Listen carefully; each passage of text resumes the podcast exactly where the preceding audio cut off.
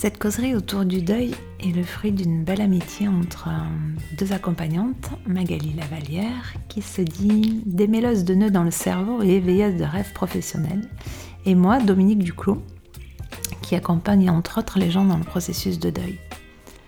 Ce qui nous réunit, c'est le désir de ramener de la paix dans la vie des gens qui ont vécu des traumas ou qui sont à un tournant de leur vie ou encore qui découvrent leur hypersensibilité. Ces podcasts sont nés d'une envie profonde de détabouiser et mettre en lumière le chemin du deuil à partir de ma propre expérience et de mon rôle d'accompagnante.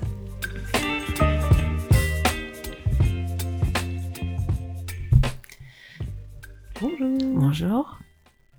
On se retrouve toujours sur ce thème du deuil avec euh, comme sujet aujourd'hui la souffrance tout au long du deuil, la souffrance, où on va en parler peut-être les souffrances, je sais pas, c'est toi qui vas me dire si on, parle d'une seule souffrance ou de plusieurs souffrances. Alors peut-être c'est différent au tout début et, euh, et après. Est-ce que déjà tu as parler ça?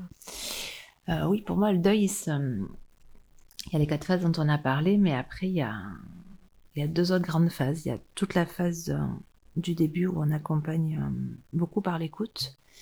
Et après, entre la troisième et la quatrième phase, ou dans la quatrième, ça dépend des gens, il y a hum, tous les deuils non faits qui remontent, toutes les histoires non terminées, toutes les séparations, tout ce qui n'a pas été vraiment géré en profondeur, ça remonte avec une puissance assez incroyable.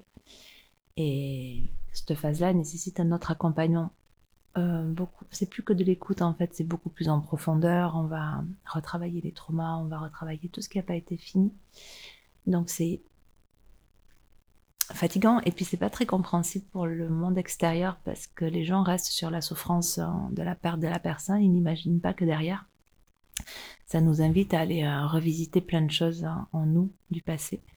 Et pour moi, c'est deux accompagnements différents et c'est à savoir aussi quand on perd quelqu'un, il se passe ça à un moment donné et euh, c'est un peu inévitable. Et c'est ce que je vois dans l'accompagnement que je fais aussi, c'est souvent comme ça. Et toujours pareil avec une question de choix d'aller le voir ou de ne pas y aller. Mm-hmm. Du coup, il y a.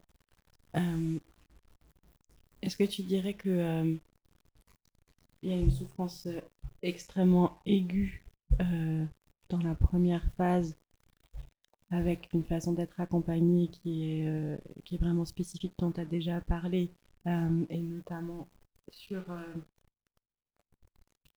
maintenir le lien avec la vie, en fait, mm. au départ. C'est vrai que c'est quelque chose de très très aigu. Hein, c'est vraiment le bon mot. Hein. c'est très aigu, longtemps. Et l'autre souffrance dont on vient de parler quand on va travailler les traumas qui remontent du passé ou les histoires non finies, c'est moins aigu. C'est c'est pas plus profond, c'est pas ça, mais comme c'est plus vieux, forcément, il y a, il y a une autre couleur à ça, une autre texture en fait. C'est c'est deux souffrances complètement différentes. Ça vient de chercher plus loin en toi? Ouais, quelque chose comme ça? Oui, plus loin. Et puis du coup, tu t'y attends pas à ce que ça revienne. Et, et, pareil, dans le deuil, il y a d'autres deuils. Par exemple, il y a le deuil. Euh, moi, mon fils, c'est mon fils unique. Je sais que je serai jamais grand-mère.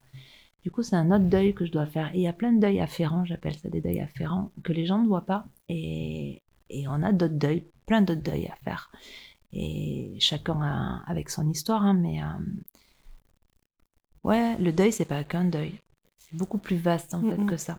Et du coup, la souffrance, on pourrait dire que c'est des souffrances ou en fait non, c'est bien la souffrance, mais ouais. juste elle prend différentes couleurs.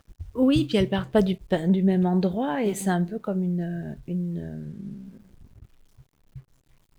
c'est un peu comme quand on jette une pierre dans l'eau, tu sais, autour ça fait des cercles, là, je sais plus comment ça s'appelle. Et ben pour moi, le deuil, c'est ça, c'est une pierre qui tombe dans l'eau, et après, il y a tout ce qui résonne par rapport à ça.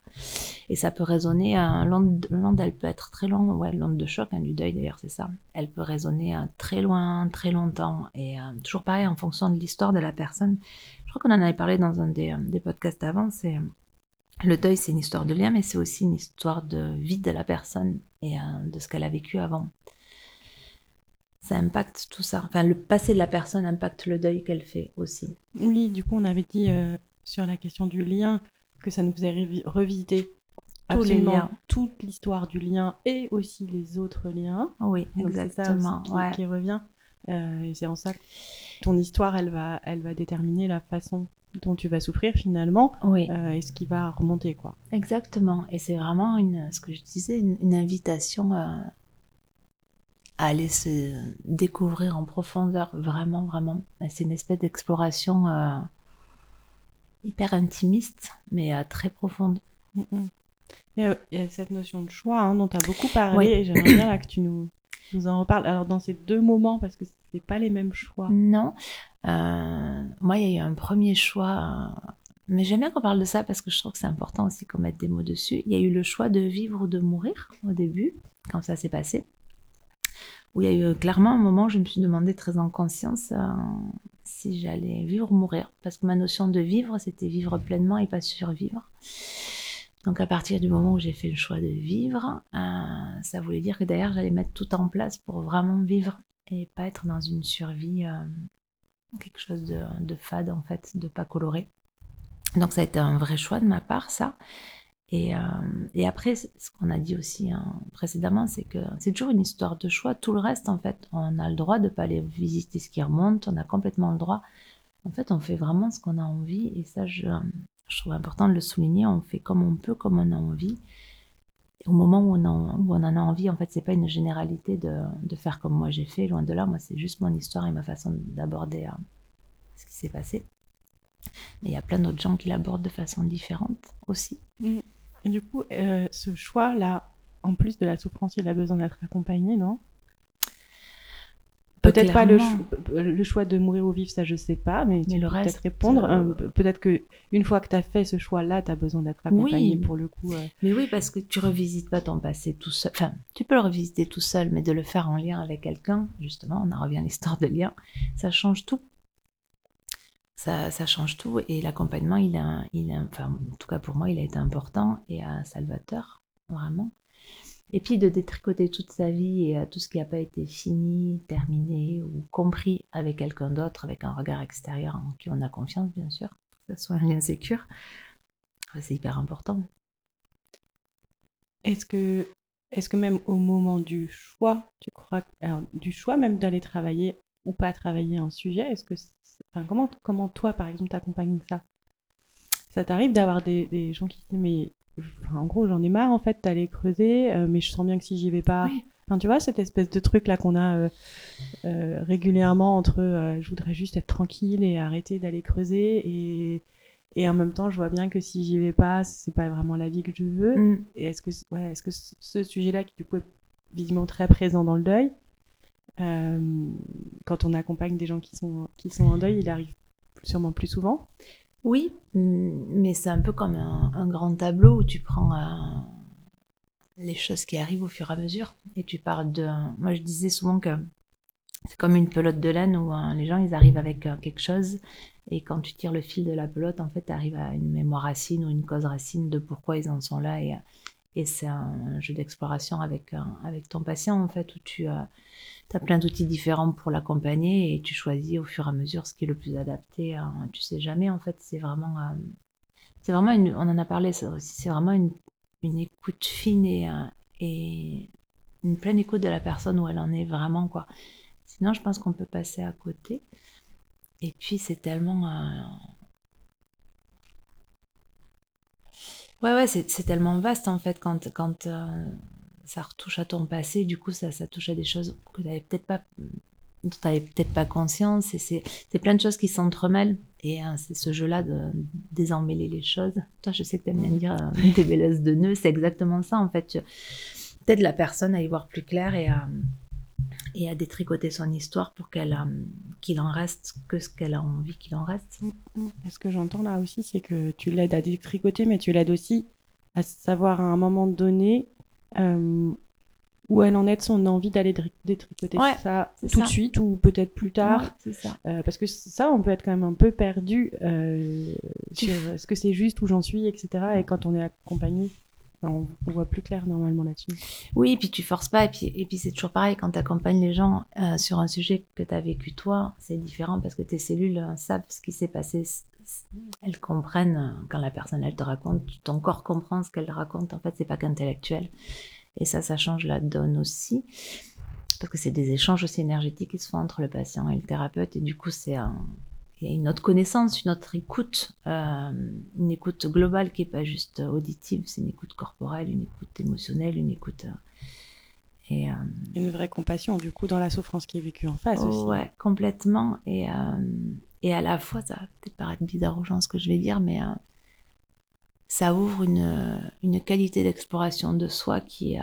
Boris Cyrulnik parle beaucoup de ça, de cette notion de résilience, en fait, quand on vit des chocs traumatiques comme ça il y a une espèce d'ouverture en nous qui nous permet euh, d'aller transmuter euh, ce qui se passe. Et, euh, Oui, d'avoir toi vécu ça déjà, ça te permet aussi d'accompagner les personnes en incarnant oui.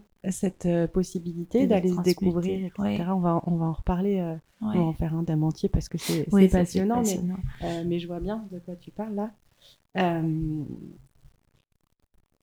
Et j'ai oublié ma question. Euh, ça va me revenir. Je... Ouais, il y a, y a le il y a l'incarnation et puis euh, la notion de la notion de temps dont on a déjà beaucoup parlé mais qui est tellement importante que je trouve que même dans le temps d'accompagnement c'est important peut-être de reparler de ça alors moi qui étais une impatiente n'est-ce pas avant euh, ben, d'apprendre à être patient et, et toujours pareil comme tu incarnes la patience par rapport à ce chemin là les gens ils, ils le perçoivent et, puis parce que c'est riche aussi, et euh, plus tu avances et plus tu vois que, euh, que ça va mieux et, euh, et que tu es plus léger et que tu retrouves goût à la vie. Et, que, et du coup, du coup, c'est pas grave si ça prend du temps, en fait, parce que tous les pas que tu fais, tu les vois vraiment. Et du coup, c'est toujours cette histoire de chemin. Le chemin est intéressant quand on fait, c'est pas forcément le but, il n'y a pas de but, en fait. oui, alors qu'on peut avoir une certaine impatience quand on démarre ce genre d'accompagnement à, à, se dire je veux un, résultat et j'ai imaginé quel est le résultat, c'est-à-dire une, une, vie qui ressemble à, je sais pas, ce, que je connaissais avant ce deuil, alors qu'évidemment ça ne sera jamais exactement ça après. Ah mais non, parce que du coup quand tu, euh, ça aussi c'est une compréhension importante, c'est que tu seras jamais le même ou la même, et ça, ça c'est un truc aussi à accepter, parce qu'au départ souvent on veut redevenir le même qu'on était avant, mais ça c'est juste pas possible, ça n'existe pas, et euh, c'est tant mieux j'ai envie de dire. Et hum, je sais plus ce que j'allais dire, du coup c'est moi qui suis perdue là, c'est pas grave. Euh, si, il y a qu'un truc qui peut être plus rapide que le travail qui se fait en profondeur, c'est les émotions. Mm-hmm. j'aime pas dire la gestion des émotions, c'est la façon de se laisser traverser par les émotions, de les comprendre. Du coup, elles, elles sont moins violentes qu'au début, c'est pas pareil. Donc ça, ça c'est ça se voit assez rapidement. En fait, là, il y a des résultats. Oui, avec plein d'accompagnements différents et, euh, on a plein de choses pour euh, déprogrammer les charges émotionnelles en accompagnement et euh, on a plein de méthodes différentes qu'on adapte en fonction des gens pour traiter l'impact du trauma pour le coup sur le corps. Et après, c'est plus une, ouais, une recherche de qui on est vraiment, de ce qu'on a envie d'être, de c'est plus de cet ordre-là. Ouais, c'est un peu. J'aime bien cette image d'exploration à l'intérieur de soi, aller découvrir ouais, tous les trésors cachés qu'on n'a pas encore été voir, quoi. Est-ce que tu veux rajouter quelque chose d'autre sur ce sujet euh, de la souffrance et de comment on l'accompagne? Non, après, il y a juste un truc, c'est que à un moment donné, la pure souffrance laisse la place au manque. Mm. Euh, et, après, le manque se transforme. Il y a, il y a ces étapes, là, il y a ces passages de relais, en fait, euh, qui se font. Du coup, ça passe, ce que j'entends, c'est que dans le manque, il y a de la souffrance, mais c'est pas la même que la pure souffrance. Non, c'est différent. Mm, mm. Euh, c'est une autre tonalité. Oui, c'est cette sorte de teinte. Il y a mm, plein de teintes différentes dans le deuil, et, et ça, c'est une autre teinte. Est-ce que tu pourrais, est-ce que tu sais dire, je suis pas sûre que cette question soit justifiée, mais c'est pas grave, j'ai envie d'entendre la réponse. Est-ce que tu crois qu'on peut se dire qu'à un moment on souffre plus? J'en sais rien. Euh, une chose que je peux dire, c'est que ça malaxe tout le temps d'une façon différente et je pense que ça malaxe jusqu'à la fin de notre vie. Euh, la notion de souffrance, c'est rigolo parce que c'est... Enfin, c'est rigolo c'est quoi la définition de la souffrance en fait? C'est pour ça que je te disais, je sais pas si ma question est vraiment juste. Ouais, parce que c'est ça, ça c'est quoi la définition qu'il y a derrière en fait? Et euh, je pense qu'on je m'en en parlera après. Je pense que la souffrance peut laisser place à de l'amour pur en fait, mm, vraiment. Et euh, ouais, je pense que ça peut se transformer juste en amour pur. Ok, merci pour euh, cette très jolie conclusion de ce podcast.